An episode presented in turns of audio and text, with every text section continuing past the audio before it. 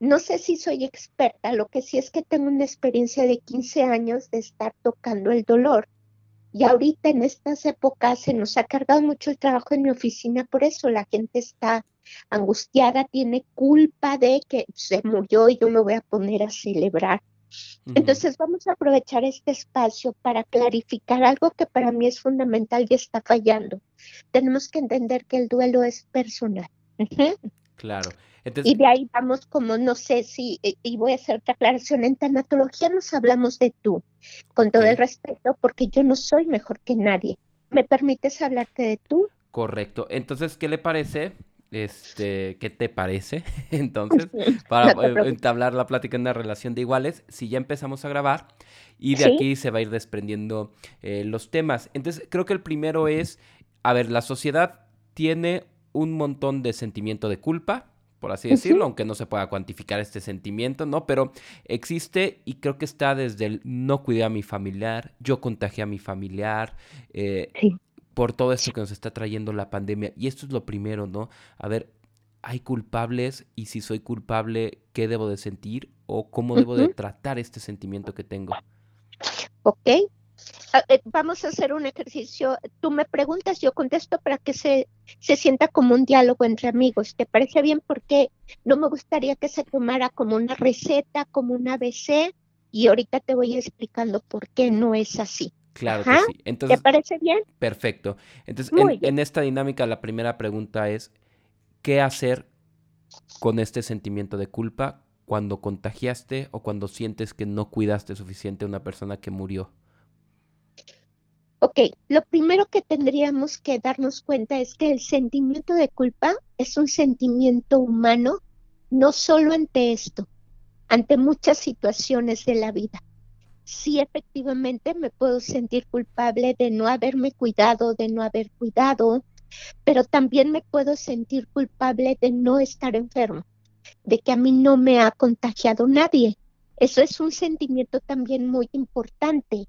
Entonces, yo no hablaría de culpa, porque la culpa para mí en un momento dado la determinaría la ley si yo hablo de responsabilidad ante esto, tendríamos que hablar de la conciencia de lo que estamos viviendo, del darnos cuenta. Entonces, empecemos por reconocer que son mínimos cinco sentimientos, no solo la culpa, el miedo, la angustia, la desesperación, la tristeza. Entonces, cuando empezamos a ponerle nombre a lo que sentimos, pudiéramos ir gestionando esto para darle salida. Correcto, entonces trabajamos sobre culpa, miedo, angustia, desesperación. Exacto, todos los, sentimientos que surjan son válidos porque al fin humanos y estamos hechos de eso, de sentimientos. ¿Cómo me siento ante esta situación? Hay gente que no logra ponerle nombre y eso nos atora un poquito el duelo y la toma de decisiones y cómo seguir viviendo. Correcto. Si pudiéramos ir, eh, pues entonces creo que se cambia todo el panorama. Creo que debemos irnos por estos sentimientos. Si empezáramos por la culpa, digo, yo lo voy a platicar personalmente, a mí me dio. Y al momento en que te sientes culpable, como que todo lo liberé cuando entendí, a ver, para cuando a mí me dio eran 70 millones de personas en el mundo que no habían logrado librarse de esa enfermedad. Sin embargo, existe el sentimiento de culpa. ¿Cómo lo abordamos en medio de una pandemia y en estos momentos de diciembre donde todos los sentimientos se maximizan? Bueno, entonces aquí haríamos una, una diferenciación. Cuando hay personas sin juzgar, porque nosotros en tanatología no emitimos juicios de valor, ¿cuántas personas a nivel mundial se infectaron por irresponsabilidad? Por él no me importa, a mí no me va a pasar, esto no existe y no voy a polemizar. ¿Y cuántas personas nos sentimos culpables, nos sentimos responsables, nos sentimos muy mal? ¿Por qué? Porque yo me cuidé, no salí, hice todo lo posible, cuidé todas las medidas. Entonces, em, aquí son dos sentimientos que se pueden manejar de diferente manera. Hay gente que está muy enojada, mucho, con la gente de afuera que no se cuidó. ¿Me explico? Claro y además por su irresponsabilidad, y no, no es una palabra peyorativa ni, ni de fincar a la gente una no, por la gente que no se cuidó eh, mi enfermo, mi familia, mi amiga se enfermó y entonces esto más que culpa me lleva al enojo, me lleva al miedo. Tengo miedo de que se mueran, tengo miedo de morirme, porque además fíjate qué interesante, en, ante esta situación mundial perdimos dos de los pilares fundamentales para el ser humano, la seguridad y la confianza. Entonces no es solo culpa, yo sigo insistiendo en que son tanto los sentimientos y además sentimientos incluso pues que no conocíamos, que no habíamos eh, tenido contacto con ellos, pero la seguridad la perdimos, ya nos sentimos inseguros hasta dentro de casa no estamos seguros de haber limpiado correctamente y a veces hasta de manera obsesiva, no estamos seguros de que lo vamos a librar, no estamos seguros porque además se volvió otro tipo de muerte, otra manera de morir. Entonces, si ya de sí la muerte es incierta, es el gran misterio de la humanidad, esto nos genera incluso esa rabia nos puede llevar a la violencia, ¿me explico? Entonces, eh, te decía eh, alguna vez que es muy importante entender que todo lo que tiene que ver con las pérdidas significativas, no, no solo en el caso de los muertos, es tan personal que no podríamos dar una o una receta. Claro, pero lo que sí estamos viendo es que eh, eh, esta rabia que, la gente expresa, ya la vemos en redes sociales, es términos como covidiota, es el más común, a quien ya se contagió, y está mal, mal canalizada, es decir, al final de cuentas hay un factor en común con quien se contagia eh, y con quien no se contagia o con quien lo hace cuidándose y con quien lo hace de manera irresponsable, que es que el virus es ajeno a cualquier persona. En ese sentido está bien canalizar el, el, el el enojo hacia una persona en particular cuando lo está causando un virus? ¿O qué podríamos ah, decir de, esta, de este enojo? Es que eh, em, este sentimiento de rabia, de ira, que sería otro grado, eh, tendríamos que reflexionar un poquito. Realmente me sirve como recurso porque las redes sociales ahorita son eso. Yo puedo ver a alguien que se infectó, lo conozco o no, en, ese momento pongo este nombre que tú dices o expreso mi rabia. A ver, este trabajo del manejo de los sentimientos es interno. ¿A qué me lleva? ¿Me soluciona? ¿Me hace sentir mejor? No, porque yo puedo estar enojada con todo el mundo y otra vez los sentimientos son derechos, pero aquí este es un trabajo mundial personal. Cada uno tenemos que hacernos responsables de nuestros actos, de nuestras palabras, de conozco desgraciadamente mucha gente que se ha infectado por otros, porque a los otros se les hace fácil. Entonces, ¿qué vamos a hacer? El problema es ese, que estamos ante algo que evidentemente no habíamos vivido y que ni los expertos, los estudios, todo el área médica decimos, ¿y ahora qué hacemos? ¿Hacia dónde vamos? Correcto, entonces ya ahorita empiezo a, visualizar el tema de la, del tema de la culpa.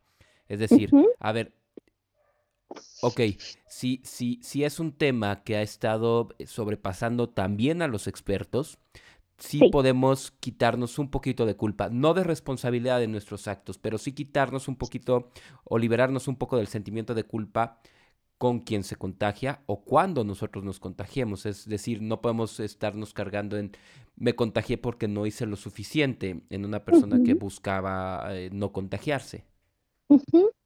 Y que desgraciadamente como humanos a través de la historia increíblemente, y eso es lo triste y lo que prende muchos focos rojos ante esto, no aprendemos de la experiencia, ni de vivirlo, ni de que lo vivan los otros, porque aquí hay una serie, nos podríamos estar aquí horas hablando de este fenómeno y sigo en tanatología. Ya me dio, ya tuve el virus, entonces ya salgo porque ya me volví inmune. Y entonces, si otra vez seguimos hablando de irresponsabilidad, pero también esa irresponsabilidad, insisto, tiene que ver con los dos factores. Perdimos de verdad la seguridad, perdimos la confianza. ¿Cómo confiar en lo que dicen las autoridades, los médicos, los... Entonces es como una, meter en una bolsita, perdón, del corazón, una serie de sentimientos que a veces no sabemos qué hacer porque también se maneja diferente la culpa, el miedo, todo lo que tú me digas, dependiendo la edad. No es lo mismo el sentimiento de culpa de un viejo y me encanta la palabra vieja, me gusta mucho. Si yo no me he infectado, si yo estoy viva, me siento culpable. ¿Por qué yo que al final de mi vida ya el último jalón y no es filosofía barata? ¿Por qué los niños? Eh, ¿Por qué mi amiga que era más joven? ¿O por qué mi hijo? Sí, entonces la culpa tiene como muchas aristas y muchas definiciones que cada quien tendría que ponerse. Claro, y pasando de la culpa, ¿no? Que es, es una carga, ¿no? Ante, pues al final de cuentas estoy viendo una carga eh, que como usted bien dice, no nos va a ayudar a nada, ¿no? No mucho. Exacto. Eh, pero eh, sigue este, esta cuestión del miedo y tocó un tema importante. Si ahorita ya vimos que el gobierno no está pudiendo, que la medicina tampoco puede, sí, eh, este, por así decirlo, como agarre que tendríamos o defensa, ¿no? De decir, todo lo soluciona la, la medicina, todo lo soluciona el gobierno, el gobierno puede contra todo, se cayó. Como que se murió ese héroe, diría Nietzsche, ¿no? Que era el gobierno y la ciencia. Sí. Este miedo está carcomiendo a muchos. ¿Y cómo enfrentarlo? Mira, em, a lo mejor eh, mucha gente no podría validar esto que te voy a decir, pero yo personalmente, eh, para mí es mi recurso. Ojo, aquí tienen que aparecer los recursos y herramientas personales para hacer llevadero esto. Yo jamás ni a mi familia, ni a mis nietos, ni a mis hijos, ni a mis, ni a mis consultantes les voy a quitar el miedo. Porque el miedo que paraliza no me sirve, pero el miedo es un sentimiento que me puede salvar la vida. Yo puedo, yo Sofía tengo mucho miedo a infectarme, tengo mucho miedo a que le pase algo a mi familia. Si yo uso este recurso como herramienta de sobrevivencia, voy a redoblar la seguridad, me voy a lavar no una vez, Dos, sin caer en obsesiones. El problema, no, no tengas miedo, ¿sabes? No, no seas cobarde. Este ya no es un asunto de ser, vale, no huyas. Huir salva la vida. Tener miedo salva la vida. Incluso enojarse, porque yo me enojo con mis hijas. esos sentimientos, insisto, si los uso para bien, yo regalo a mis hijas y me enojo. Daniela, no se te ocurra salir. Pero si yo me enojo para violentar, para echar culpas, eh, para fincar la responsabilidad en otros, me estoy desprotegiendo. Entonces, el manejo de los sentimientos tanatológicamente ahorita pudiera ayudarnos un poquito más ante esta tristemente y dolorosamente que hemos perdido de muchas maneras la fe en muchas cosas. Claro, entonces vimos que la culpa no, no abona o no ayuda mucho si no es de una manera reflexiva. Ya vimos que el miedo puede ser una herramienta de supervivencia cuando no, es, no dejamos que nos domine. Y pasando a la angustia, la angustia eh, sí es esto, ¿no? Creo que es el punto central eh, o, se deriva de esta pérdida de confianza, también es una pérdida de, de esperanza. Sí, sí, y eso está de verdad. Pero fíjate, hay un programa que a mí en lo personal yo lo uso eh, por disciplina. Si fuera de otra manera, no me daría vergüenza reconocer solo por hoy. Como estamos ante lo impredecible, ante el no sé qué, ante lo que tú me digas, incluso ante la irresponsabilidad de mucha gente, ante este asunto que genera esos sentimientos de los que hablamos como las fake news, Dijo la vecina de un primo que no vino. Entonces, todo eso nos mete esa sensación. Bueno, entonces el día a día es el que puede hacer la diferencia. Sin dramas, sin eh, filosofías baratas de al cabo nos vamos a morir. No, sí, hay qué descubrimiento, no. Si usamos hoy, en este momento me lavo las manos, en este momento limpio, en este momento, si no tengo que salir, no salgo, entendiendo que hay gente que tiene una absoluta necesidad de hacerlo. El problema es que si te fijas, somos ante este problema grave mundial y otros echamos para afuera. Nos encanta criticar a los de afuera porque salió, a ver, haz un trabajo personal y sobre todo no te olvides que como adultos tenemos niños que dependen de nosotros en todos los sentidos. Entonces, el solo por hoy, hoy, en este momento, puedo hacer la diferencia, quizá tal vez de un mañana. Claro, esto ayudaría mucho a, mitigar esta angustia. Y, sí. Pero, y pasaríamos, y ahora entiendo clarísimo porque usted definió estos cinco sentimientos, nos daría paso perfecto a la desesperación. Ok, puedo superar la angustia, pero una cosa es la angustia que tengo en el día a día y otra cosa es la desesperación que en tantos días de la vida no logro, eh, no sé, perder, recuperar un trabajo, no logro eh, eh, remontar el negocio, no logro muchísimas cosas, no acabaríamos de dar ejemplos particulares. Esta desesperación que me imagino, eh, pues parece para muchos más grandes porque lo está más grande que cualquier otra desesperación, porque le está provocando un factor contra el que no podemos, ya vimos, no puede el gobierno, no puede la ciencia, eh, al menos eh, este día no puede.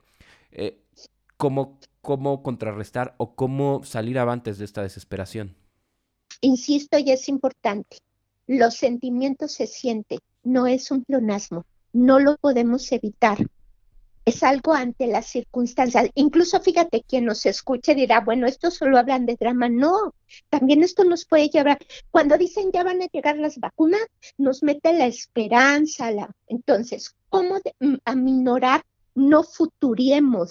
El problema también para mí de los seres humanos y si se cae y si se rompe y si se muere y si no sirve y si la vacuna es un pero ya estamos pensando dos años más adelante, Luz, y nos estamos olvidando del aquí, ahora. Hoy más que nunca es una herramienta precisamente porque nadie sabe, y esto es un hecho real. Y si hay alguien más sabio que yo acepto con humildad la corrección de mi concepto, Nadie sabemos. Y la muerte es un personaje siempre presente.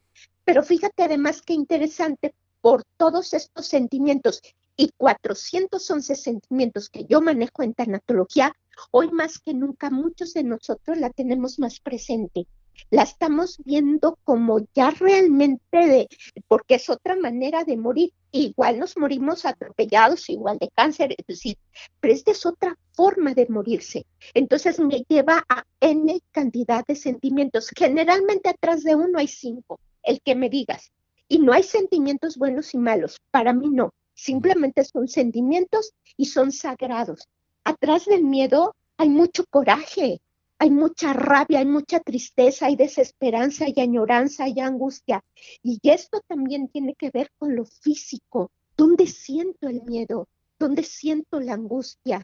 ¿Dónde pongo mi esperanza? En un ser superior que también lo estamos necesitando, la dimensión, esta dimensión a la que nosotros volteamos cuando sentimos que se nos va de las manos, quien sea, la espiritualidad que sea porque esto también es un recurso para acallar un poquitito esto que de pronto nos rebasa. Son muchos meses ya de desgaste emocional para todos. Claro, y ahí lo entiendo. Aunque la desesperación, eh, uno pueda voltear hacia una deidad, la deidad va a ser deidad eh, con o sin pandemia. Y creo que entonces estoy entendiendo que el problema principal de desesperarnos es, como usted decía, futurear, es decir, no estar, eh, eso nos va a alejar de resolver los problemas que tengamos hoy y de la oportunidad de resolverlos hoy. Si nos enfocamos hacia el futuro, ¿es lo que estoy entendiendo? Sí, porque además acuérdate, el futuro no existe. Otra vez, para mí es así. Y yo no estoy imponiendo nada. Y menos antes, el futuro no existe. Pero a ver, claro que podemos tener la ilusión, la fe, la esperanza de que esto se solucione, sí pero el trabajo es sencillo. Y eso es una frase que yo me digo todos los días, un día que estaba desesperada ya ante este encierro. Mi presente hace que mi futuro sea. Yo quiero vivir más años para estar con mi familia, quiero viajar, quiero estudiar, todo lo que ustedes quieran, no lo vamos a lograr si no trabajamos hoy. Yo no puedo pedir ver crecer a mis nietos cuando no me estoy alimentando, no me estoy cuidando, ando allá afuera este, ¿Sí me explico? Entonces, eso, cuando me da un poquito de más certeza de lo que sí puedo controlar, yo puedo ahorita decidir qué voy a hacer de comer en un ratito. ¿Me explico? Yo puedo decidir hoy a qué horas me voy a dormir. Eso da certeza, me da seguridad y dejo entonces de estar pensando, se vale, insisto, pero nos desgasta mucho emocionalmente.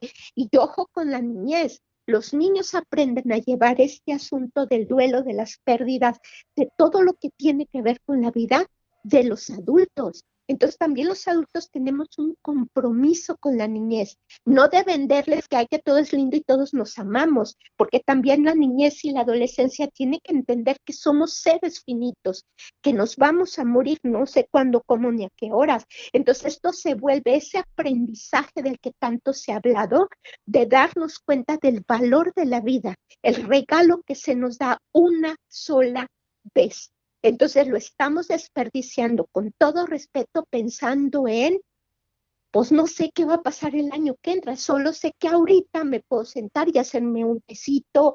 Si me explico, disfrutar, ojo, disfrutar cada cosa que tenemos para aprender a valorar. Y si sucede algo, pues no nos agarra tan cansados emocionalmente. Claro. Y pasando a la tristeza, eh, y después de, estas eh, palabras clave, ¿no? Bueno, o palabras claves que serían los sentimientos se sienten.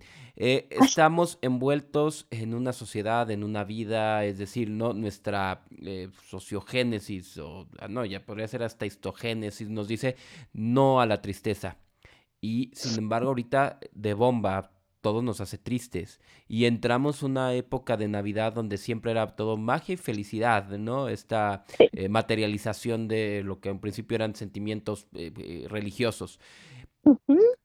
Todo nos dice, no, no estés triste. Y pues claro que se siente la tristeza, o sea, se siente físicamente, se siente emocionalmente, no se puede evadir cómo abordar la tristeza y quien la tiene y quien ya pasó por pérdidas o, o quien simplemente se pone triste porque esto no es lo que esperaba para este momento del año. No, ni lo soñamos en las pesadillas. Mira, yo empezaría por sugerir, y siempre una sugerencia respecto a esa, que nos quitemos esa, eh, híjole, esa manía, esa costumbre, esa arrogancia de manejar los sentimientos de los otros. Tú decides cuándo no me puedo sentir triste tú decides cuándo tengo que llorar, porque a veces dicen, ya lloraste mucho, claro que lloro, lloro eh, porque es un sentimiento humano. Entonces tú me dices, Sofía, ya lloraste mucho. Yo te preguntaría con respeto, ¿cuánto es mucho? ¿Un litro, dos litros? No. Entonces el primer ejercicio dentro de nuestro sistema familiar, de nuestra gente cercana, es no manejemos los sentimientos ni decidamos.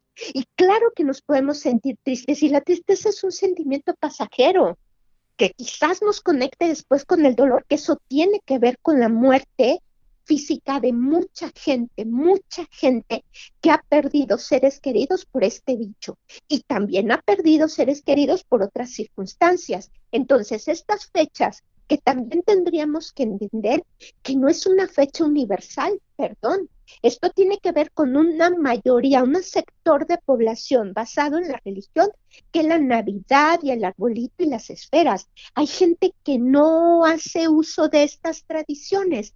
Habemos gente que dejamos de hacerlo por las razones que sean.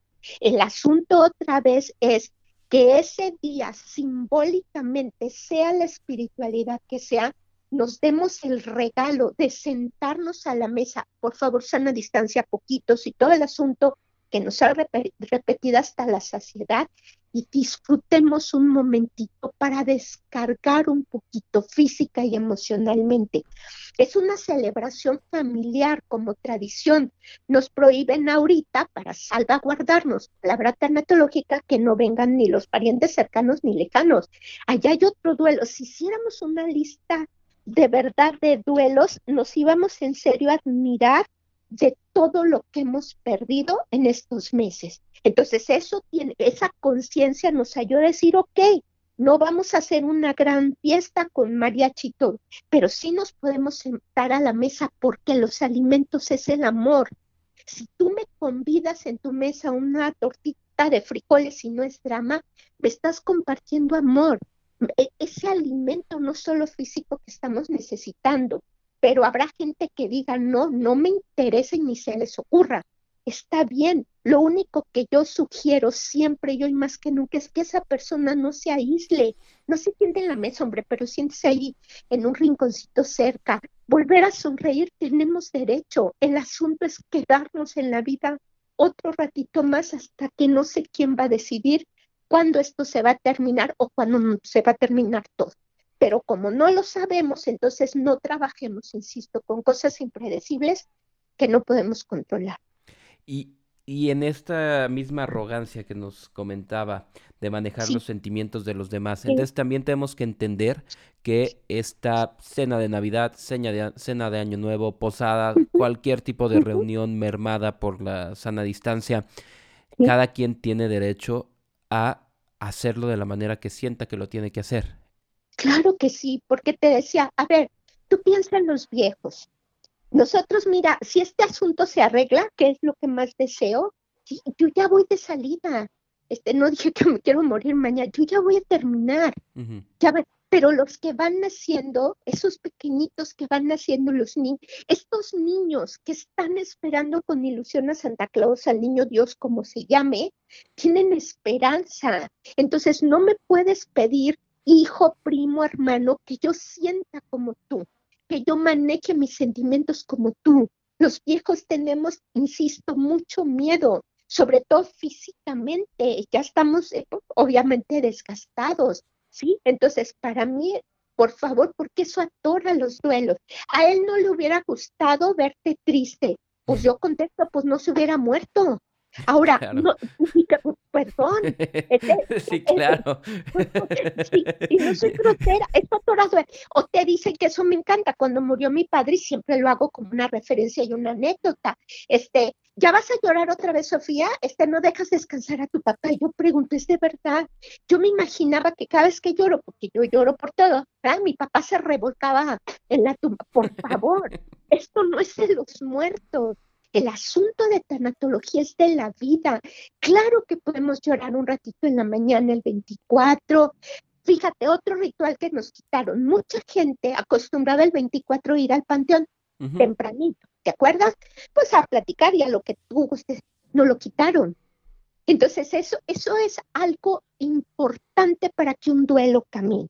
Entonces, no es lo mismo un duelo de un niño. Hay niños que perdieron a su mamá en la pandemia. Te estoy hablando de niños de 6, 4 años, este, 14. Sí, hay, el, ejemplo que nos imaginemos sucedió con, con todas las muertes que lleva el mundo y el país. Entonces, ¿estás de acuerdo que no todos vivimos el duelo, Señor? No es lo mismo morirse en el día que en la noche. No es morir, no es lo mismo morirse en la casa que en un hospital. Y hoy es una de las muertes más solitarias. La gente que ha enfermado de este bicho ha muerto sola. Cuando es una necesidad humana, está rodeada de la gente que amamos.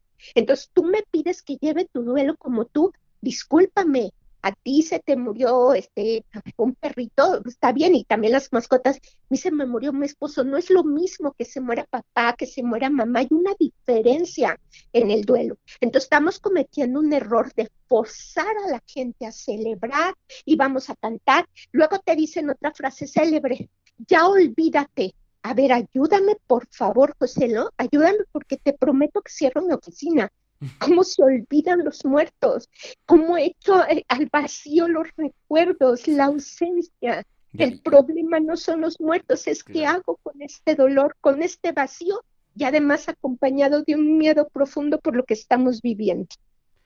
Correcto. Entonces, creo y, me gustó mucho esta plática porque al final de cuentas, pues me doy, eh, me, me, me, doy a la idea que, que no era lo que yo estaba buscando. Eh, me quedaría con que no se trata entonces de crear un espacio ideal, sino que lo ideal es permitir en este espacio, sea cual sea el que nos juntemos o, no nos juntemos, permitir en este espacio a todos llevar estos días como cada quien necesite llevarlos. Sí, nada más no aislarlos, ¿te acuerdas? No se vale aislar. Y véndale un ratito, es un ratito nada más la ilusión a mis niños de su casita. ¿Qué pasaría? Fíjate, termino. ¿Qué pasaría si pones una esferita? ¿Qué pasaría si sonríes un poquito? ¿Qué pasaría si te metes a bañar y te pones tu blusa favorita? Pues no sé qué va a pasar, pero eso te entretiene, te distrae un poco, no es evasión. Hoy tenemos que tener, híjole, no sé si no lo podemos tatuar en el alma, José, la vida ya no es igual y adaptarnos a esta nueva historia nos está costando trabajo.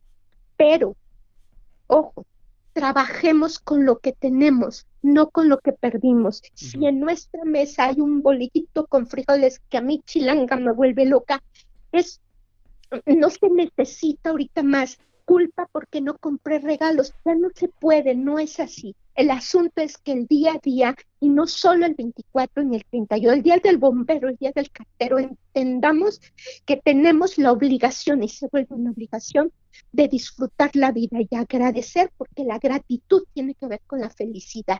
Si la gente me habla de felicidad y no es eh, agradecida, híjole, pues se me hace que es muy alegre y muy contenta. Entonces, si damos gracias por lo que tenemos, nos seguimos cuidando y no necesitamos que nos les estén repitiendo hasta la saciedad, quizá tal vez algún día podamos hacer la diferencia. Es a la pregunta que decía, no, eh, ¿cómo olvidamos a los, a los muertos? Claro que no los olvidamos, pero entonces lo que sigue es ver qué nos queda, ¿no? O sea, ¿qué sigue? Y no digo por encima de lo que estamos sintiendo, es más bien, ¿qué va a seguir a pesar de lo que estamos sintiendo? Pero fíjate qué interesante por amor a ellos, por todo el dolor que tenemos, nos quedamos en la vida. Por amor a ellos, hacemos en nuestra vida algo que valga la pena. Y entonces vamos creando generaciones que respetan el regalo de la vida. No se trata de olvidarlos, no se trata de faltarles el respeto, no, por favor. Hay gente que se va a morir el 24, José Lón. Claro. Entonces imagínate todo el caos que hay y no se muere una gente en una familia, se mueren dos o tres. Entonces para mí es el pasitos para adelante, pasitos para atrás, pero con esa certeza y esa seguridad y la fe y la confianza tiene que ser en uno mismo, no en las instituciones, no en nadie más. Quiero confiar y tener fe que estoy haciendo lo que puedo humanamente para salvaguardar a los míos y salvaguardarme y quedarme, insisto, en la vida disfrutando, reír un poquito, escuchar música y yo, José, lo controlar la respiración. Si no controlamos nuestra manera de respirar y no nos hacemos conscientes, los sentimientos de pronto se nos van de las manos. Entonces, esa es la otra. Sí dijimos que nos tenemos que permitir eh, sentir, más no permitir al sentimiento controlarnos. Exactamente, pues enójate, pues al fin sí, nada más no me pegues ni no avientes las cosas. Exprésame y dime, Sofía, aguántame tantito, me siento molesto, me siento incómodo. Y fíjate, hay un sentimiento del que poco se habla, el sentimiento de no sé. ¿Cómo estás, Sofía? No sé. Y eso para mí, José, ¿no? Es sagrado, es sagrado. El no sé es un sentimiento tanto lo que siento y de diferentes maneras que no alcanzo a ponerle nombre. Y a veces la gente no lo entiende. Claro, como que alguien pensaría, no sé, es como si fuera algo visceral, inexplicable, ¿no? Bueno, intraducible. Exactamente, no encuentro, me siento enojada, triste, me siento incapaz, me siento abandonada, me siento excluida, me siento desesperada, me siento que me hago. Pon una lista y son a veces más de 411 sentimientos que hoy más que nunca los estamos viviendo muchas personas. Y combinados. Oiga, yo le quiero agradecer muchísimo. Yo creo que esto para fines de radio sí lo voy a separar en temas, a lo mejor por sentimientos, pero me gustaría, si usted me autoriza, también subir esta plática completa a redes sociales como un video. Eh, y también, eh, pues, con sus números o con información de a quién recurrir, porque obviamente, pues, en la individualidad de, todas las personas que puedan llegar a ver esto y esperemos les sirva, pues, obviamente no abordamos todos los casos particulares que pueden eh, existir, ¿no? Sí, eso es importante que que le sigas insistiendo a la gente y que no lo repitas un millón de veces, que si sentimos que no podemos, busquemos ayuda, porque más que nunca la depresión, que es otro sentimiento, otro estado emocional que se le ha faltado al respeto, puede llevar al suicidio y la estadística sigue creciendo, porque aunque se habla más del bicho, no. Estas fechas, híjole, van a estar complicadas. Entonces decirle a la gente, si ya pusiste todo lo de tu país, no pudiste, busca un buen profesional, pero ojo, alguien que sepa escuchar, que no dé consejos, insisto, y que no te diga que porque tienes dos años llorando a tu padre, tienes un duelo patológico, porque no estoy enferma, tengo dolor. Y eso hace la diferencia. José, lo en todos los idiomas, ¿cómo te lo digo? Porque no hablo muchos. Gracias, gracias por este regalo. Gracias por la invitación. Gracias a usted, porque usted, es, a toda la gente que está ayudando. Sí, sí, ya son muchos años, pero sería un placer algún día y quiero ponerlo como una esperanza estrechar tu mano y decirte de frente gracias porque me permites compartir, porque yo también tengo miedo, también a veces pierdo el rumbo, pero bueno, el haber estudiado esto, el, como dice Sophie siempre, el darle una sobadita al corazón, me ayuda a mí también en mi proceso de adaptación de esta pesadilla.